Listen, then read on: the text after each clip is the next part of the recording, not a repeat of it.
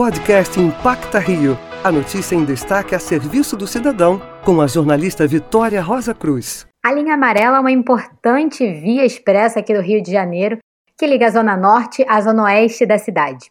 Recentemente, a Lanza, concessionária responsável pela operação da linha amarela, inaugurou a iluminação a LED ao longo dos 17 quilômetros da via.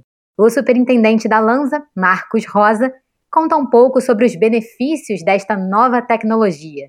A tecnologia LED é uma tecnologia sustentável.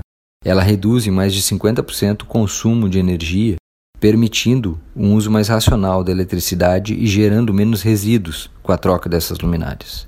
E além de ser ecologicamente correta, essa tecnologia traz benefícios para os motoristas, pois aumenta o nível de iluminação em aproximadamente 30%, melhorando a visibilidade ao dirigir.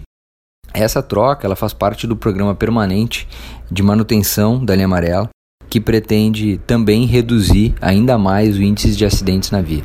Ainda segundo informações da Lanza, a vida útil das lâmpadas de LED são de 7 anos dentro do túnel.